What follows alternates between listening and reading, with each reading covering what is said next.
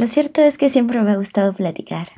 Me imagino que mi abuelo tiene mucho que ver con eso. Siempre le ha gustado contarme historias y a mí siempre me ha gustado oírlas. ¿Quién diría que eso se convertiría en una habilidad para mi trabajo actual? Las historias sin duda nos conectan profundamente y son esas pláticas las vías correctas para atraparnos en chistar. Netflix, con God of War, al encontrarme a mi vecina, el anuncio del metro, Villoro y sus culpables, mi última playlist de Spotify, todas estas interacciones que no son más que microhistorias que nos hacen conversar. Y platicar sobre lo que nos apasiona se vuelve un puente que se habilita con la simple idea de generar una conversación. Soy Darinka Buendía, hago investigación de usuarios para productos y servicios digitales. Genero puentes entre el descubrimiento, la definición, el diseño, el desarrollo y la validación de los procesos que engloba el diseño centrado en el usuario, o como también le llaman UX. Sin ser fan del spoiler, escucharemos a Verónica Trainor, cofundadora de Punto Lab, compartir sus reflexiones sobre la investigación útil, la importancia de aprender a generar diálogo, la pasión por aprender y generar conocimiento, entre otros temas más. Sin más detalle, dejo que se presenten, no sin agradecer a los investigadores, diseñadores, comunidades y mentores que me han inspirado para dejar huella sonora sobre mi profesión que resulta ser mi pasión genuina.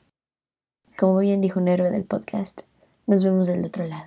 Qué, emoción, bueno, gracias a ti por todo este preámbulo. ¿Cómo me presento? A, ver, me, fascina y me apasiona la investigación eh, con usuarios me fascina analizar el vínculo, el vínculo entre las máquinas y las personas y el vínculo también entre las personas y los servicios. Eh, y de toda esa pasión salió el User Research, se metió todo en una licuadora y salió el User Research y salió la agencia Lab, que es chiquitita y estamos, bueno, a ver, chiquitita no tanto, digamos, pero es como un pequeño hijito eh, que, está, que está creciendo y, y, en el que estamos como volcando toda nuestra pasión. Sin duda es interesante el camino que atravesó justo el origen de Punto Lab, justo verlo como esta oportunidad muy particular que nadie había explorado ¿no? en su totalidad en ese entonces, que es justo tratar de conocer y de entender qué necesitan los usuarios. Y muchas veces luego se llega a comparar justo los resultados también como un poco manera de investigación de mercado, ¿no? En tu opinión, Puede haber confusión o falsas expectativas sobre la ejecución y resultados entre research y obviamente lo que ha habido previo. Sí, es súper interesante, pero es súper interesante. Em, a ver, eh, creo que, a ver, acá el punto es cuál es la diferencia entre investigación de usuarios e investigación de mercado, o qué es esta cosa de investigación de usuarios y por qué se diferencia un poquitín. Em, creo igual a mí me fascina pensar estas cosas y creo que todo esto está abierto a, seguir repensándose entre todos, ¿no? entre todos, todas y todes. Em, es, es, interesante porque la investigación de usuarios tiene que ver con entender las necesidades particulares. Oh, mira, me voy un poquito más atrás que las necesidades, las problemáticas, porque ya la palabra necesidad es una conceptualización de la problemática. Eh, entonces, uno necesita entender la problemática para a partir de eso diseñar un producto, diseñar un servicio. Yo creo que la clave de la investigación de usuarios es esto, es entender la problemática de las personas, de las personas y sus circunstancias. Porque a partir de eso, este es el material, esta es la materia prima que le va a los diseñadores de producto y a los diseñadores de UX para diseñar experiencias y diseñar productos digitales y diseñar servicios. Eh, por otro lado está la parte de investigación de mercado que tiene que ver con, con, otras cosas, digamos, que, que, puede hablar de opiniones, de intereses, eh, hábitos, lo cual es súper necesario también y para mí es necesario de conciliar con la parte de investigación de usuarios, ¿eh? es necesario de conciliar. Lo que pasa es que para mí es necesario de conciliar y de potenciar para trabajar juntos, eh, pero es necesario también definir qué cosas sirven para qué, ¿no? Por ejemplo, una prueba de usabilidad. Me acuerdo una vez que hace muchos años eh, una agencia de, mercado, de investigación de mercado quería abordar una prueba de usabilidad, o sea, usabilidad es entender si algo es fácil de usar, analizar esta curva de aprendizaje o de reaprendizaje si se trata de una plataforma nueva. Entonces esta agencia de investigación de mercado lo que proponía era, bueno, vamos a hacer un focus group y vamos a preguntarle a la gente, ¿les resultó fácil de usar esto? Y el, tema es que el abordaje desde la opinión no es suficiente para entender ese vínculo humano-máquina o para entender esa curva de aprendizaje. Ahí uno necesita hacer lo que se llama una prueba de usabilidad, que es una persona observando y es como decirle, a ver, intenta hacer, intenta comprar una leche en, Superama, en de otro lado, eh, intenta comprar una leche en Superama y es observar a la persona entendiendo con qué se equivoca, qué la confunde, porque creo que acá la clave es que una cosa es lo que la persona le pasa, otra cosa es lo que la persona interpreta que le pasó, otra cosa es lo que expresa. Y ahí tenés un gap, así como dicen los, los ingleses, mind the gap en el, en el metro. Esto es mind the gap. O sea, mind the gap entre lo que la persona dice y lo que la persona interpretó, y mind the gap entre lo que la persona interpretó y lo, que la persona expresa. Me acuerdo una vez que estábamos en Perú hicimos esto. Eh, querían validar su, su, plataforma digital. Bueno, es interesante porque de, un supermercado que en realidad es chileno, pero también está en Perú. Y decían, ¿por qué en Chile vendemos, pero en Perú no vendemos tremendo? ¿no? Como, como si todas las cosas fueran igual. Claro, contexto. total. Y lo que hicimos fue poner mesas en el supermercado. Eh, hicimos, nos dieron unas lamparitas que se conectaban a la computadora para dar de regalo. Entonces a la gente que pasaba le decíamos, eh, ¿te animás a jugar con esto? ¿Te podemos hacer una pregunta? Y te animás a usar la plataforma digital. Entonces le pedimos a la gente que compre una leche, esto, literal, que compre una leche. Estuvimos toda una mañana y me acuerdo que el director de e-commerce estaba todo el tiempo sacando fotos y digo, ¿qué estás haciendo? Me dice, le estoy mandando esto a mi equipo porque no puedo creer que es la primera vez que hacemos esto. Bueno, básicamente de las, no sé, 8 o 10 personas que entrevistamos, ninguna pudo comprar una leche, ninguna, ¿eh? Ninguna. Y no solo no, no pudieron, que de hecho mucha gente incluso interpretó que sí había comprado, pero no había comprado, lo, cual es re interesante.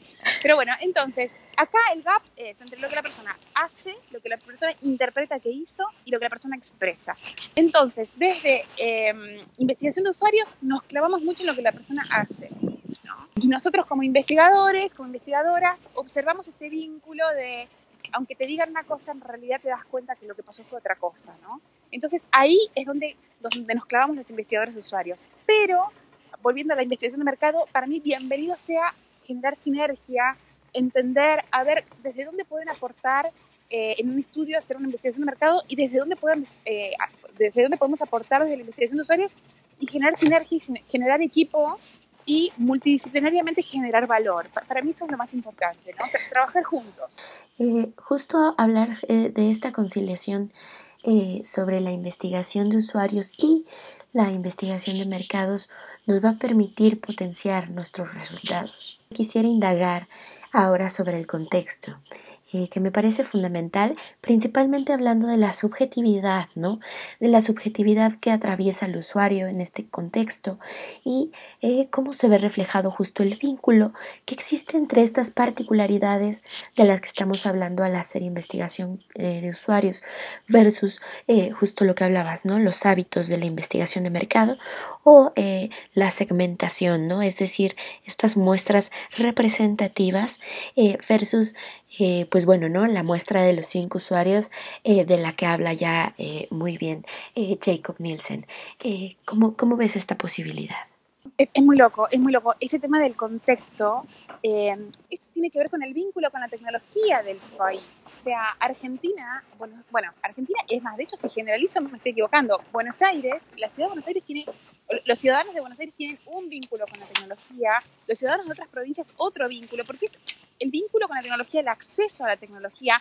Mira esto, es una pavada, ¿eh? pero durante varios años estuvo bloqueado Apple en, en, Argentina, la venta de Apple. Yo me acuerdo que eh, hace tres años fui con mi computadora y me daba miedo estar en una confitería con mi computadora trabajando con Mac porque, porque te robaban la Mac, porque no, no, no podía entrar Mac al país, ¿no? Entonces, imagínate esto, también tiene un impacto en lo que, si vas a hacer pruebas de usabilidad, o sea, esto tiene un impacto.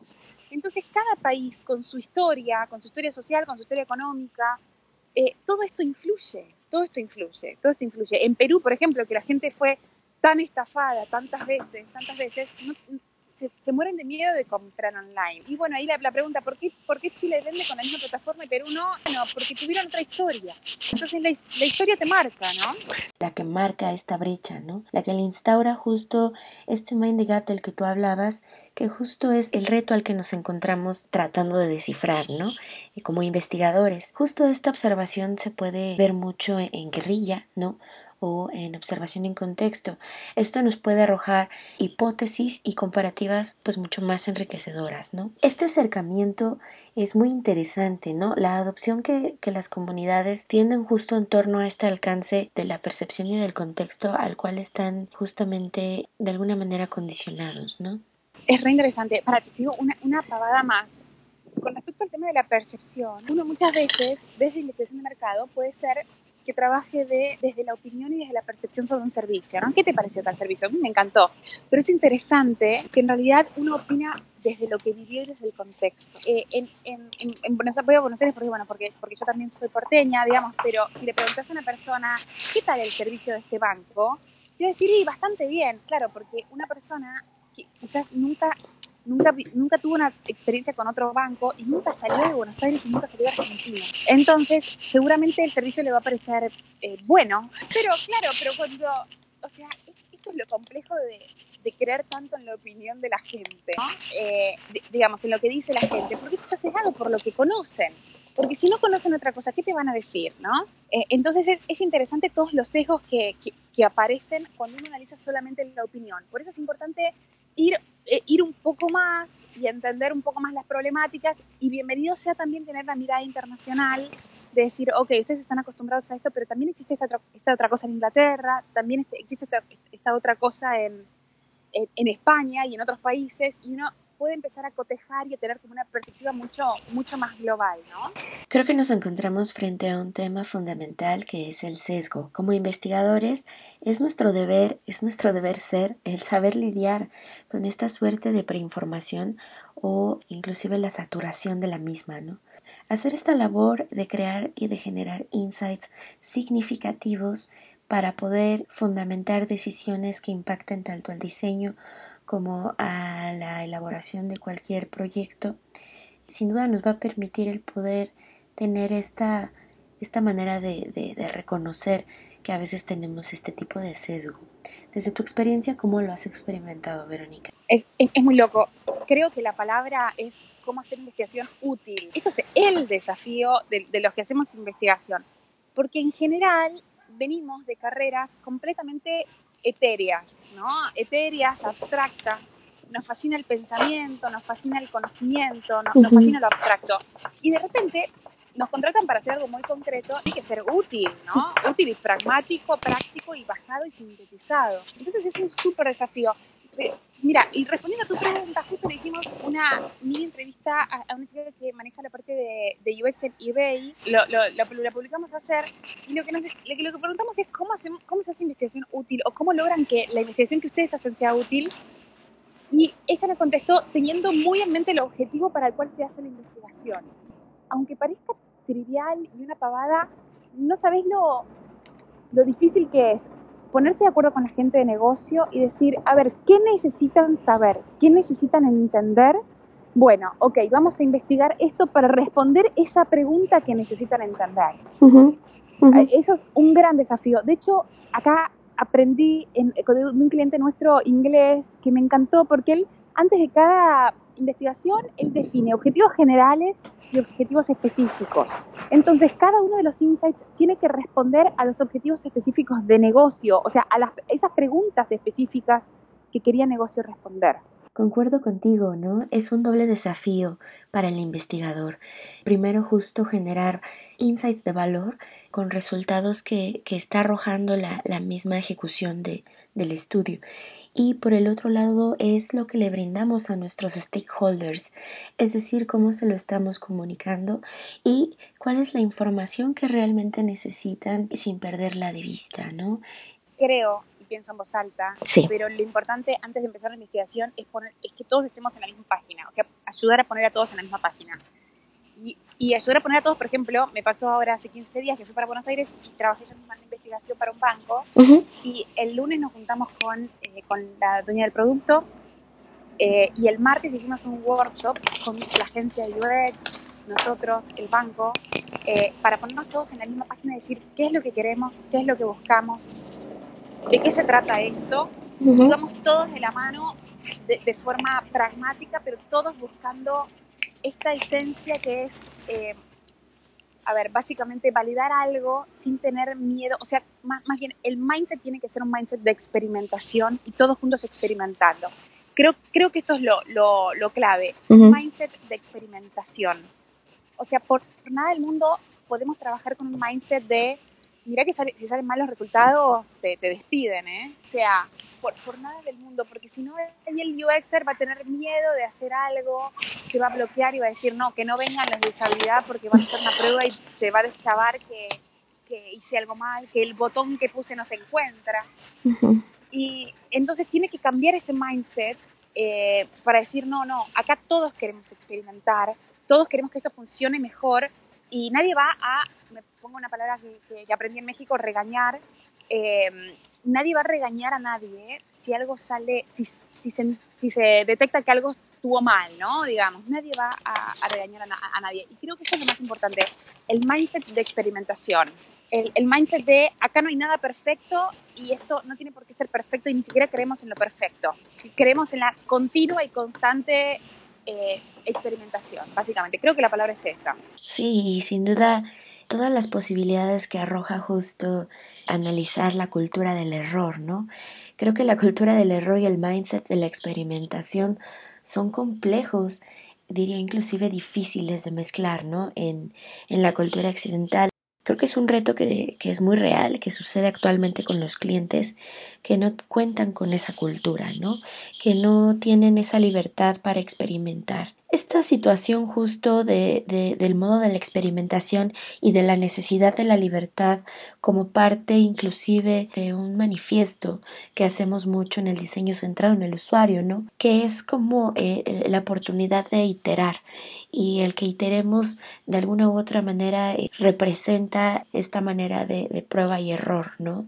Que aborda posibilidades de retrospectivas y de la manera en la que estamos evaluando las posibilidades de crecer, eh, de la repetición también, ¿no? Inclusive este valor que le damos a la oportunidad de volver a intentarlo. ¿Cómo ves esto con, los clientes reales, Verónica? Es muy loco porque se requiere un cambio de cultura, de cultura interna, organizacional, eh, que es muy, es un tema muy álgido, ¿eh? muy uh -huh. álgido, uh -huh. porque una persona que, que, teme ser regañada o retada, como se dice en Argentina, una persona que, que, que teme eh, no, no, no, está libre ni para crear, ni para experimentar, ni para, ni para hacer diseño centrado en el usuario, ¿no? Porque, porque, tiene mucho miedo. Me parece que es muy importante para las empresas tener dos agencias. Agencia de UX, que sea la agencia creativa, la agencia ejecutora, y por otro lado, como si fuera la mano izquierda, ahí en un paradigma de diestros, agencia de investigación. Y, y sabes que esto lo, lo, lo, vi, lo vi patente, lo vi patente. Te juro que si me lo preguntabas hace un mes, te decía otra cosa, pero en, en un, unos últimos proyectos que, que, hicimos, vi patente como cuando una agencia de UX tiene eh, adentro la, las personas de, de investigación de usuarios, las personas de investigación de usuarios quedan cegadas, o sea, y es muy interesante porque a nivel, en la parte de user research, o sea, en la parte de comprensión, quedan cegadas porque si le vas a preguntar, va a hacer investigación para decir, ¿hace falta que hagamos este producto? ¿Se puede encarar? ¿Cómo se puede encarar? Puede llegar a ser que la respuesta sea, no, este producto no hace falta de hacer. Y, y es algo que en realidad la gente de research no puede decir porque hay intereses comerciales de la agencia. Entonces, es, esto no lo puedes decir. Y con respecto a las pruebas de usabilidad, es muy complejo que un investigador diga, chicos, el planteo que hicieron eh, está errado, ¿no? Y porque es casi como, mira, a mí esta frase me la dijeron en, en, México cuando yo llegué hace seis años a México, me pasó exactamente esto. Un, yo llegué a México porque una agencia eh, que, que, vendía cuestiones digitales me contrató. Mira, fue muy complejo para mí porque el primer análisis que hice de lo que había hecho el equipo, que había tardado tanto en hacer, es chicos están, o sea, les están pifiando por todos lados. O sea, y era muy complejo porque lo, lo que me acuerdo que me, que me decía eh, el líder, me decía, yo no puedo presentar este informe porque es como darnos un tiro en el pie, me decía. Y entonces hay intereses de por medio, hay intereses de por medio, incluso se pueden llegar a sesgar los experimentos, tipo, no, mejor esto no lo investiguemos, o mejor abordarlo así, y puede ser que incluso en el mismo abordaje y en las mismas preguntas haya un sesgo inconsciente. Entonces, eh, te, juro que si me preguntabas esto hace un mes, te, te decía, sí, obvio, que tengan, eh, que, las agencias de UX tengan área de investigación, es re importante. Y hoy por hoy, te digo, es re complejo. Las pruebas de usabilidad, francamente, son una auditoría. Son una auditoría. Yo, o sea, hace, hace años cuando empecé a trabajar en usabilidad, no me quería ver como la señora auditora. Ahí viene la señora que va a ser la, la, inspectora, ¿no? Eh, y hoy por hoy me doy cuenta que la parte de usabilidad tiene que ver con una auditoría la parte de usabilidad. No la parte de user research, que es la parte de, más comprender para después idear, pero la parte de usabilidad es una auditoría. Y es muy complejo que la auditoría la haga gente que pertenezca a los mismos intereses comerciales, ¿no? Intereses de por medio, que no es intereses comerciales, o sea, que, que, la gente de investigación realmente no se vea atravesada por ningún, por ningún interés. Sumamente interesante tu punto de vista, Vero. Pueden comentarme todo lo que piensan, todo lo que opinan. Lo importante de este podcast es poder abrir la conversación y escuchar lo que ustedes también tienen que decir o bien leer, ya sea a través del medium que voy a estar compartiendo a la par de esta publicación en donde voy a estar también adjuntando las ligas y la bibliografía que tenga a la mano que nuestros invitados estén mencionando. También me gustaría que a través de Twitter, arroba Darinka Buen Día, platiquen un vez este debate sobre trabajar en una agencia de investigación o trabajar en una agencia de el sesgo. Vaya, estoy muy interesada en escuchar sus opiniones.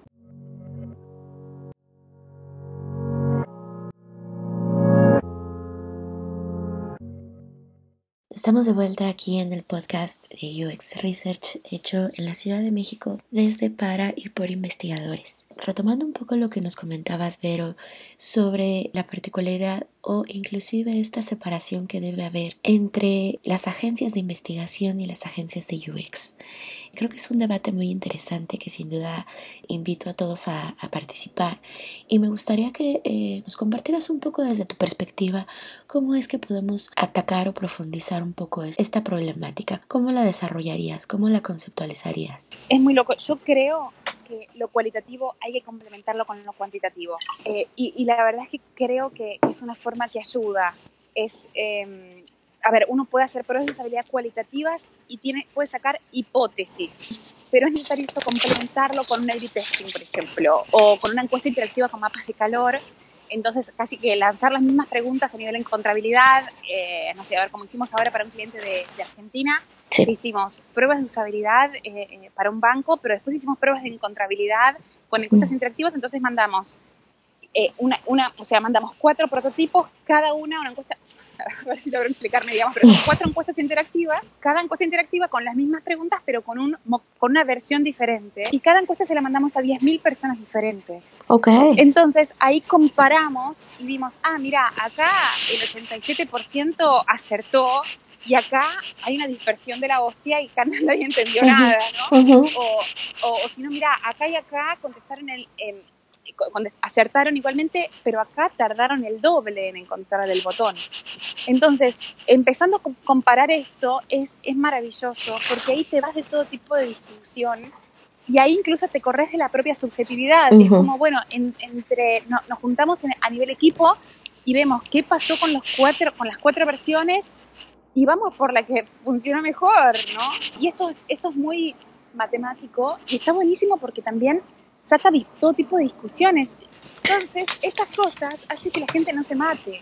Estas cosas eh, evitan que, digamos, que los equipos se, se, enojen entre ellos, ¿no? Entonces es como, el botón tiene que ir ahí, genial, lo vamos a mandar en el mockup número uno. Ah, para, para ti tiene que ir en otro lado, vamos a mandar en la versión número dos y a partir de eso cotejar y ver qué dice y ver qué dicen las mapas de calor, ¿no? O sea, ver qué pasó numéricamente. De acuerdo, y sin duda considero que eh, lo cuantitativo y lo cualitativo justo nos permite cruzar y mirar contrastes si complementamos una con la otra, ¿no? Justo de esta manera eh, nos ayuda a tomar decisiones, a fortalecer o a descartar hipótesis y esto le brinda una riqueza a la investigación mucho más profunda. Sí, es como que la prueba de usabilidad cualitativa, para mí lo que arroja son hipótesis. Creo que la cosa va por acá eh, pero se necesita lo, cuantitativo para cerrar y validar. Es lo mismo que una, una, encuesta. Una encuesta abierta, preguntas el por qué y ok, vamos por este lado, pero después se necesita bajar un número, bajar un checklist de opciones para que la gente haga check y ahí uno realmente pueda ver, ok, la ganadora es esta, ¿no? Uno se emociona, uno se puede emocionar. y, se, puede, se puede emocionar con ciertas cosas y después hablas con la gente de negocios y te dicen, no, pero mira que ese problema y ese tema pasa el 1% de las veces, ¿no? O esas características las sufre el 1% de nuestra gente. Entonces, la emoción hay que, hay que neutralizarla un poquitín. Totalmente de acuerdo, ¿no? Eh, lo que hablábamos justo de retomar el ejercicio de la investigación útil. Me gustaría preguntarte un poco sobre el panorama actual de research, ¿no? Eh, ¿Cómo miras este, este futuro que se acerca? Eh, ¿cómo, ¿Cómo vislumbras la investigación, eh, imaginando y planteando escenarios? ¿Cómo lo has visto un poco desde que empezó Punto Lab al día de hoy? Siento que es una pregunta que, que me gusta mucho plantear entre los que nos dedicamos a hacer investigación y UX mm, me gustaría eh, conocer tu punto de vista, ¿no? ¿Cuál es el panorama que tú esperas ver? ¿Cuál es lo nuevo que viene para, para esta nueva faceta de, de la investigación con usuarios? Yo creo que la palabra clave, creo, es omnicanalidad, porque eh, creo que como en los años 90, bueno, eh, surgió ese tema de la, la, página web, digamos, ¿no? Entonces quedó como muy, muy, muy, muy separado, ¿no? Bueno, nosotros diseñamos un servicio y bueno, también podés comprar por la página. Y como, bueno, la experiencia de la página, pero que no tiene que ver con un todo coherente. Entonces queda como un toque inconexa. Es como, bueno, esto no sé, es un apéndice del servicio, una cosa como medio inconexa. Yo creo que hoy por hoy eh, el mundo está cambiando para ese, o sea, en realidad ya cambió para este lado, es decir, sí, mira, que la gente compre en, en, la web no es una cosa que no tiene que ver con el servicio, tiene que ver con el servicio, tiene que estar incluido de forma muy natural en el servicio, ¿no? Entonces, creo que el viraje va para ese lado, para comprender que el e-commerce no puede ser un área separada que maneje un programador y un diseñador, sino que forma parte de, una, de un diseño de una experiencia, eh, pero esto, como un diálogo omnicanal, ¿no? A ver cómo, cómo es a ver, el ser humano se circula con el olfato, con el tacto, con articula todos sus sentidos y bueno, evidentemente del otro lado de la conversación tiene que haber una empresa que también articule todos sus sentidos, ¿no? Claro, creo que son justo eh, esas experiencias las que tienen que estar sí o sí dirigidas eh, a un buen resultado, ¿no? Justo de, desde la palabra clave que mencionas, que es la omnicanalidad. Eh, omnicanalidad en la página, en la aplicación, en el call center, en fuerza de venta. Es mirar de manera correcta la manera en la que estamos dirigiendo estos esfuerzos, ¿no? Ahora, para, para ir terminando esta amena conversación, Verónica, me gustaría mucho que nos pudieras compartir algunos tips o recomendaciones para seguir aprendiendo, ¿no? Creo que eh, parte de, la curiosidad del investigador es saciar esa idea o, ese concepto de, de conocer cómo, cómo podemos seguir aprendiendo, ¿no? Cómo podemos trabajar sobre la marcha, para ir disminuyendo este sesgo, para irnos preparando mejor como investigadores. ¿Podrías recomendarnos o compartirnos algunos de tus tips? Es loco. A ver, en realidad me pasan dos cosas. Aprendo muchísimo eh, haciendo, creo que se disparan cosas haciendo, o sea, como participar eh, en, algunos proyectitos interesantes y analizar, ¿no? Hacer la, la, retrospectiva, eh, eso genera mucho crecimiento, genera mucho crecimiento. de hecho, una vez eh, me pasó en España de ir a dar una, una, mini charla, me invitaron, y tipo dos charlas antes había una chica que daba la charla de lo mismo, y las dos íbamos a hablar del eye tracking, de la máquina eye tracking, y la chica dio toda una charla, eh, y para mí eh, había cosas como que, digamos, como que básicamente yo fui a decir exactamente lo contrario, digamos, Y cuando le pregunté a ella, eh, dije, pero ¿cuándo? O sea, cuando terminó la, el seminario, digamos, pero eh, entonces eye tracking, entonces yo me dice, no, no, en realidad yo nunca usé un eye tracking, pero leí estos dos libros que son buenísimos. Entonces era como un conocimiento muy teórico, eh, pero creo que la praxis tiene su jugo. Praxis es como ser madre, que, es como, bueno, te la pueden contar, digamos, pero una vez que cuando lo atravesas, atravesas el lodo de la maternidad, ahí te, das cuenta de que hay un montón de cosas que no te dijeron, básicamente. Okay. bien, bienvenido sea la praxis, bienvenido sea con encontrarte con las mil y un problemáticas, bienvenido sea, bienvenido sea, porque esto es lo que da la cintura, ¿no? En Argentina se habla de tener cintura, ¿no? Es cuando vienen, vienen, no sé, como, vienen un montón de adversidades y la cintura para poder sortear todas estas cosas. Así que para mí, lo, lo primero es la praxis, eh, lo segundo es tomarse ese tiempo para reflexionar, que muchas veces hay que parar eh, y hay que tomarse horas, permitírselo, ¿no? Yo, a veces, mira, una pavada, pero tenemos, tengo así como objetivo antes de, diciembre eh, poder publicar un, pequeño libro eh, que tenga que ver con estos dos años de aprendizaje de, de, Punto Lab y, digamos, de, otras cosas, pero vinculadas con, obviamente, uh research. Claro, y lo que pasa es que necesito caminar, necesito andar en bicicleta, necesito leer otras cosas. Y la, y la tercera parte, la tercera pata de esto, es que me parece súper enriquecedor leer de distintas cosas. O sea, enriquecerse con podcasts y con lecturas que, que, no tengan que ver con user research particularmente, sino con negocios, con eh, lo que sea, eh, para entender un poco más como el contexto y generar ideas a partir del contexto y de las problemáticas del contexto, ¿no? Creo que sería esto. El primer punto, la praxis, bienvenida sea la praxis. El segundo, eh, hacer retrospectivas y tomarse un tiempo para analizar, pensar, descansar el cerebro y pensar, porque ahí surgen las buenas ideas. Y tercero, leer cosas que, que, tengan que ver con otras, o sea, como con la industria digital, con la industria del servicio, con la industria de, Human Computer Interaction, eh, pero, pero que quizás, mira, la vez pasada estaba leyendo un libro de, de una amiga que, se llama Leticia Gasca, sobre, no, me acuerdo el título, pero es sobre el fracaso, digamos, es cómo, cómo recuperarse del fracaso o, algo similar con el fracaso. ella armó unos eventos que se llaman Fuck of Night, que son como bastante exitosos internacionalmente. Y leer ese libro me disparó ideas de user research. O sea, como leer, leer, leer un montón de cosas me disparó ideas para mí misma, ¿no? Para mí misma y para Punto Lab. Entonces, bienvenido sea enriquecerse con, con, con algo un poco más plural, ¿no? Totalmente coincido con, con, los tres puntos que nos mencionas, Vero. Creo que la praxis es fundamental para poder generar confianza y arrojar aprendizaje. Aprendizaje que sin duda no, sucede, no, no podría eh, suceder si no tenemos el espacio para la retrospectiva. Eh, retrospectiva personal y retrospectiva en equipo, que eso de alguna manera nos permite dar un paso atrás y, entender cómo podemos mejorar nuestros procesos, tanto en la práctica como en la vida eh, profesional y, y, ¿por qué no?, también personal. Este espacio que también debemos darnos y reconocernos a nosotros mismos para explorar qué es lo que nos gusta y, cómo podemos seguir fomentando un poco la pasión, que sin duda es uno de los motores eh, base de, la investigación con usuarios, eh, la pasión por querer aprender y la pasión por querer entender. ¿Cómo, cómo podemos seguir eh, de alguna manera haciendo esta pasión eh, crecer? Para mí es la, la comunidad. ¿no? El cómo generamos comunidad y el cómo la estamos construyendo no solo permite eh, circular a toda esta sabiduría y a todo este conocimiento, sino el poder de par a par abrir una conversación, ya sea a través de un podcast, ya sea a través de un tweet, ya sea a través de Medium, el que podamos habilitar eh, justo la palabra y, ver qué es lo que estamos viviendo nos va a permitir conocernos y, saber un poco más.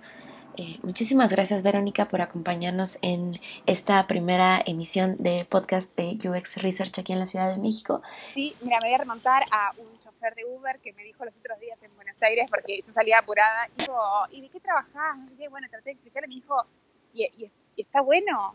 Tipo, sí, está muy bueno, ¿no? Que bienvenido sea a seguir eh, pensando y repensando, eh, porque para mí, el, digamos, la construcción del pensamiento y la construcción del crecimiento es colectiva. O sea, esto es a partir del diálogo. o sea, el otro día me encantó porque Ver Ursula, la, directora de investigación de Punto Lab México, eh, me hablaba de esto, ¿no? De que de que el pensamiento se genera a partir del diálogo, ¿no? Sea diálogo con otro o diálogo con uno mismo, ¿no? De hablar solo. Y, y, es eso, es dialogar para seguir pensando y seguir construyendo y seguir aprendiendo a partir del mismo diálogo. De acuerdo, Vero. Eh, por favor, recuérdanos tus redes sociales, cómo te podemos encontrar en internet y cómo podemos seguir ampliando esta conversación contigo. en Twitter estoy como Vero Trainor, mi apellido es T-R-A-Y-N-O-R, en LinkedIn, bueno, o LinkedIn, eh, Verónica Trainor y en, Facebook también creo que es verónicatrainor.lab. Ahí pueden eh, encontrarme y, podemos seguir pensando y charlando por las redes sociales. Muchísimas gracias, Verónica. Agradezco también a todos los que presionaron play y eh, estuvieron acompañándonos en esta primera emisión. Eh, les mando un abrazo, los invito a que sigamos conversando. No duden en escribir a través de Medium o a través de Twitter como arroba. Les mando un abrazo y nos vemos del otro lado.